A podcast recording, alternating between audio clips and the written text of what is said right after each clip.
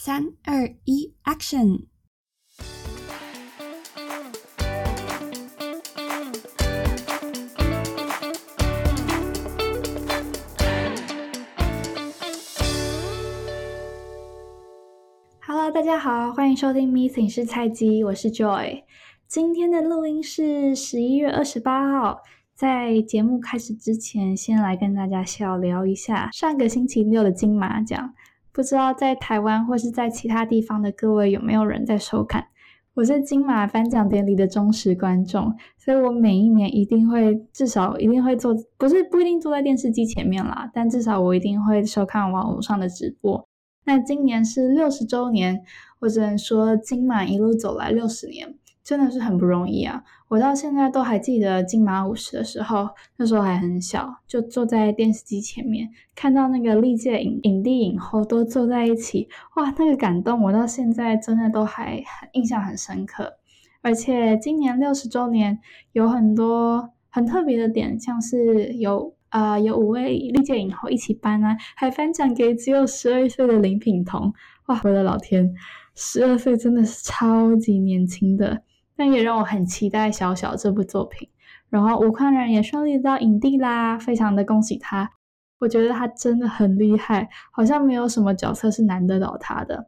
而且我在看那个影帝的入围影片的时候，我看完每一个人的影片，我就心想啊。我觉得应该是吴康仁会得奖，没想到结果真的是他。所以下次大家就算你没有看过那一部电影呢，你就仔细的看一下那个入围影片，你也有可能会知道谁会得奖。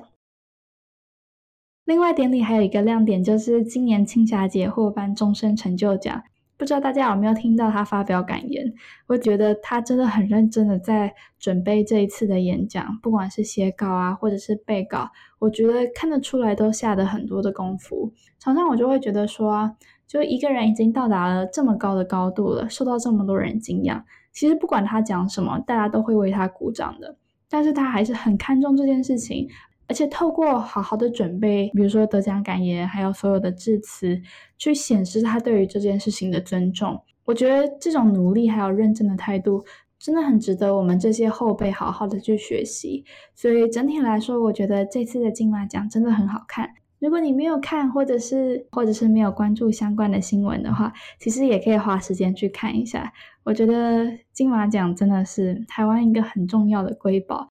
要大家好好的去守护。好啦，那回归到今天这一集的正题，今天我们要来讲 YouTube 开抓寄生账号这件事。其实会讲这个题目也是蛮偶然的，只是刚好最近我在划很多新闻的时候，有看到好多家媒体都有报道这件事情，就引起了我蛮大的关注。我也深入的开始去了解，还要去查 YouTube 这件事情。虽然我自己没有订 YouTube Premium 啦，我不知道大家有没有订，但是我觉得这一类的新闻，特别是有关串流的，还是值得我们好好的去了解。所以今天我们这一集呢，就会先跟大家简单介绍一下 YouTube Premium，还有它抓寄生账号的这件事情过程是怎么样。最后，其实我们想要带到的是一个讨论哦，是讨论二零二三年各大串流平台的涨价潮。对，其实我自己在做了很多研究之后，才发现，哇，这一波涨价潮真的是很不得了。特别是好多人现在都有订阅串流平台，我觉得我们应该都要特别注意。那我们这集的开始就先来介绍一下 YouTube Premium 好了，毕竟这件事情的主角就是这个 YouTube Premium。那我相信很多人可能都有买，或者是知道这是什么，但是为了以免有听众不知道，我这边还是简单介绍一下。那 YouTube 呢？它本身是一个免费的平台嘛，我相信大部分的人应该都有使用。但是如果你多花钱的话，就可以订阅他们的付费版。但是你可以多花钱去订阅他们的付费版，就是 YouTube Premium，你可以享有免广告服务。我相信这就是很多人为什么订阅 YouTube Premium 的原因，因为广告真的很烦。还有，你还可以享受其他像是 YouTube Music Premium 的完整功能。或者是你可以下载影片，在离线的时候观看等等，都是 YouTube Premium 他们额外的附加功能哦。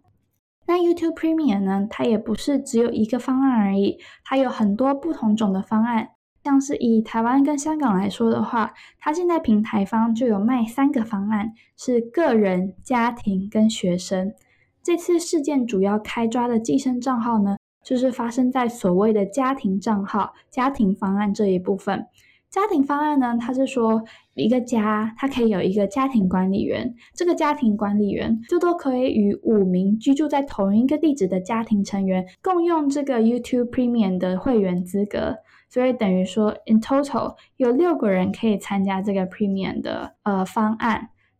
但这有一个前提哦，不知道你刚刚有没有听到？前提是这六个人要居住在同一个地址，所以代表说他们要住在一起才能使用这个方案哦。但是还没有严格检查大家有没有住在一起之前，有很多人哦，他们就会一起买这个家庭的方案，然后共享账号，等于说你可以寄生在别人家的家庭群组里面了。这边就会衍生出我们刚刚有讲到的，出现了很多寄生账号。那现在 YouTube 就开始毛起来要抓这些寄生账号啦，它的手法包含寄信要求用户去确认他们的地址。才能确定说，哎，这个家庭到底是不是住在一起？如果你不配合审核的话，你的账号就会在十四天之后被停权。然后呢，YouTube 还有更多动作，它的系统每三十天会以电子的方式去查核你的位置，去确认说每一个家庭成员都有符合住在一起的这项规定，就是要避免有很多人开始共享账号，或者是寄生在别人的家庭群组。那根据数位时代的报道。虽然台湾目前还没有听说有很多家庭收到这一类的地址确认信，但是 Google 他们也有在他们的官网那边提到，他们也会开始在台湾抓寄生账号。所以呢，我觉得可能寄信这种事情是迟早会发生的事情。以上大概是这一次事件的整个经过。那其实我在上网查的时候。YouTube 不是最近才开始抓寄生账号的，所以我也蛮讶异，为什么突然台湾很多的媒体会开始报道这件事情？可能是因为 YouTube 也把它的呃审查的范围扩张到台湾了吧，所以引起台湾媒体很大的关注。那大家可能也觉得说，哎，YouTube 抓寄生账号的这些手法，还有这方面的议题，好像听起来蛮耳熟的。哎，是的，没错。因为同样的做法呢，Netflix 在今年的年初就开始使用，也是要来打击这种共享账号的状况。那 Netflix 是透过你网络的连线去检查说你是不是用同一个账号，或者是你有没有住在一起，它是透过这样子的方式去查核。如果他发现你没有住在一起的话，他就会要你额外花钱去购买一个叫做额外成员，就是帮不住在一起的人要额外花钱就对了啦。啊，我是觉得有点。有点有点不太 make sense，但是毕竟现在很多家庭都没有住在一起啊，所以严格要求大家一定要住在一起，我是真的觉得有点太苛刻了。但 whatever，他们就是这样打击的，而且这个打击非常的有效哦。在他寄出这样子的打击手法之后，Netflix 总共在全球增加了六百万的订阅户，甚至到现在可能累积更多了。所以我们预期呢，Netflix 还会持续去做这件事情。而且也会有更多的串流平台去跟进这样子的打击，像是 Disney Plus 它就跟进了，哎，对嘛？就是这两个总是不停在竞争的竞争对手，对方做什么，发现成功了，当然要马上跟进啦，不然自己都输掉，对不对？不过我真心的觉得，哦，你要去查这个事情，其实还蛮麻烦的，尤其是。可能隐藏的那种共享账号真的很多很多，你也不是可以完全的查得出来，而且还要投资额外的成本去做这件事情。但是为什么各大平台，包含 YouTube 啦、Netflix 呢，他们还是持续在做这件事情呢？这也会带到我们等一下中场音乐过后所想要讲的，二零二三年所有串流平台的涨价潮。哇，那个涨价的幅度一讲出来，真的会把你吓死。因为真的涨了好多，只是我们平常可能都没有发现而已。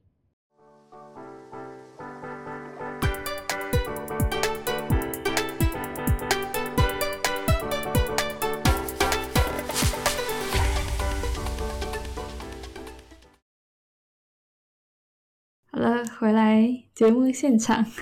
其实也才隔好像三四秒而已吧，但不知道为什么，就还是硬要来一个简单的开场。下半段节目呢，其实我们就会回归到刚刚所想要分享的，就是二零二三年串流媒体的涨价潮，甚至网络上有一个英文单字哦，就是新创的，叫做 Streamflation。其实这是两个英文单词的结合，一个是 stream，s t r e a m，代表的是 streaming service 串流平台服务，还有另外一个 flation，这边就代表是那个通货膨胀的 inflation，这代表各大串流服务不只是该抓寄生账号而已呢，还疯狂的涨价，甚至有个英文单字出现了。那到底涨了多少呢？让我提供一些数据来告诉你说，到底涨了多少。我那我等下所分享的数据，其实都是以美国的价钱为例，因为这些串流媒体服务很多都是美国公司，而且美国也是他们很主要的市场，所以以美国当做呃分析的基准会比较会比较准，而且因为因为他们是主要的市场嘛，很多的加价其实都是先从北美那边开始。好，那时间线来到二零二三年的七月，在七月呢，总共有两个串流服务首次进行调涨。那就是两个在音乐界的龙头啦，一个是 Spotify，一个是啊 YouTube Premium。Spotify 在今年七月是进行了首次调整，它的 Spotify Premium 呢，从原本的九点九九美元，现在涨了一美元，到达了十点九九，涨幅是十 percent。哇，那 YouTube Premium 更夸张咯，虽然也是首次调整，但它的个人方案呢，直接加了两美元，到十三点九九，涨幅是十六 percent。我们可能都会觉得啊，才调涨一两美元，听起来好像很少。但你想想看，它的收费其实整体来说没有到很高，所以一两美元的调整，其实占整体的收费就已经是很高的比例了。所以我们才会特别列出涨幅是多少，让大家去评比说，OK，它其实真的涨很多。而且你要想哦，一个月可能一两美元没有什么，但是你长期可能一年去计算的话，那整体下来还是很大的啊成本负担。对所以，所以不要小看这一两美元的涨幅哦，长期下来可能累积成很可观的数字。那时间线我们再来调到今年的十月啊，有另外两个串流媒体也开始涨价了，也是在美国。第一个就是我们刚刚提到的 Netflix，今年十月呢，它又在美国涨价了。所以你可以看到那个很多标题啊，它都是说又，因为它之前就已经涨价过，然后它在新年十月的时候又开始涨价。它在 Premium Plan 跟 Basic Plan 分别涨了三元，到达了二十二点九九美元，跟两元十一点九九美元，涨幅分别是十五跟二十。哇，我看到的时候简直觉得快要吓死了，涨幅二十 percent，你一次就涨了二十 percent 啊，真的是超级多的。好，但它也不是最多的，最多的要来了。Disney Plus 在今年的十月呢，它有一个方案叫 Monthly No Ads。呃，就是就是每个月订阅的方案，然后是没有广告的这个方案呢，它总共涨了三美元，来到了十三点九九。那它的涨幅是多少呢？二十七 percent 啊，各位，现在的通膨都没有涨得这么快了。总结了刚刚我们所提到的四个串流平台他们的涨价，我们可以得出一个结论是，对于串流媒体平台可能是一个分界点，标志着他们的价格策略即将开始做调整。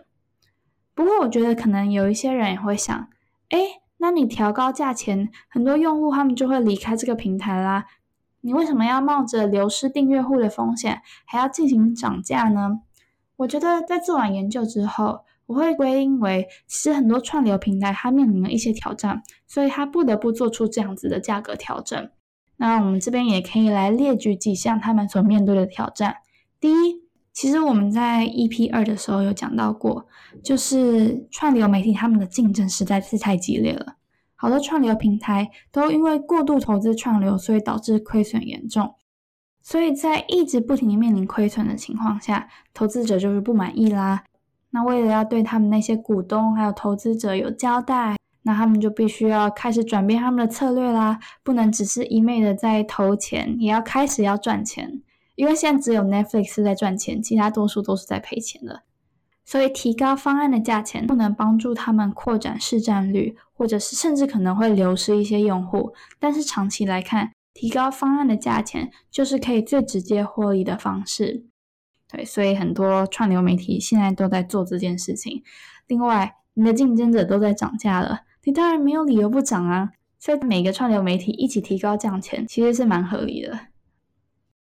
第二个，我们也可以看到，不只是市场竞争很激烈，而且市场也慢慢趋于饱和。如果不是啊，Netflix 它开始打击共享账号，它的账号新增是不会一下子来到这么多的，因为该定的人其实在这几年都已经定了嘛。而你不定的人，他也是未来还是不会继续定，所以他的那个订阅人数其实已经到了饱和，他没有办法像疫情初期一样新增很大量的订阅，所以他现在就要想办法要找其他的方式开源。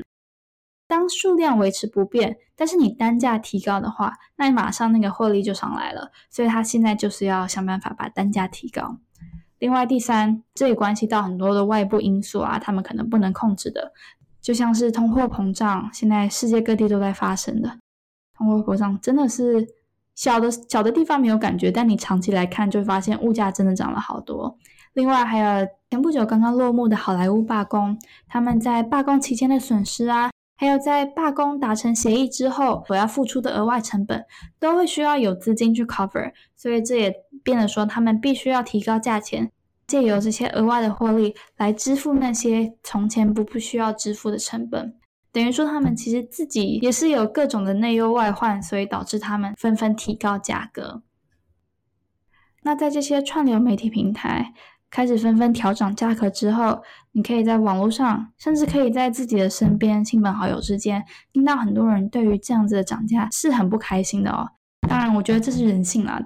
当价格提高之后，就会可能有人想要退订啊，或者有人会想要减少订购的选项。那我自己以一个消费者来看，即便价格调涨了，我觉得我还是会继续订阅，因为我发现我的生活好像已经慢慢离不开这些串流平台了。但是我会做怎么样的应对呢？是我在未来更会去慎选我订阅的那些串流平台，而且如果比如说他们是同一个类别的话，我可能就只会订阅一个。例如，嗯，看电视电影啊，可能只会订阅 Netflix 或只订阅 Disney Plus。我现在是两个都有啊，对。但我的意思说，未来如果调涨了，我可能就只会选择订一个这样。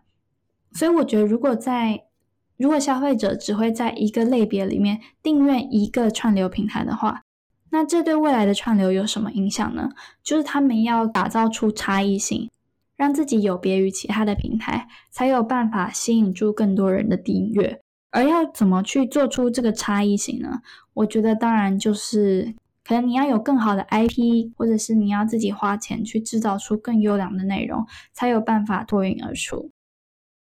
因为你也不是每天在看串流媒体嘛，而且其实单一个平台上面都有很多资源，看也看不完，所以其实定一个以上，我就会觉得好像。有点浪费钱啦，尤其是东西又在变贵的情况下，对，所以我真的会选择去订阅我比较喜欢，然后内容比较丰富、比较有特色的平台。那平台要怎么打造出自己的不同呢？就很看他们未来的策略啊，或者是他们的内容制作要怎么走。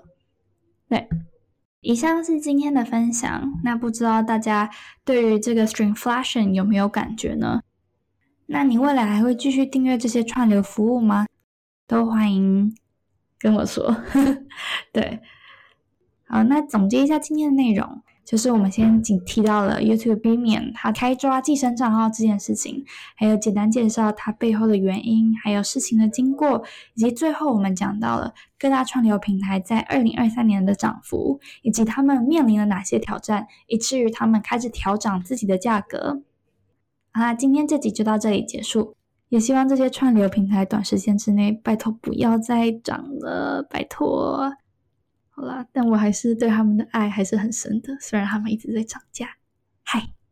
好，那今天先这样，大家拜拜。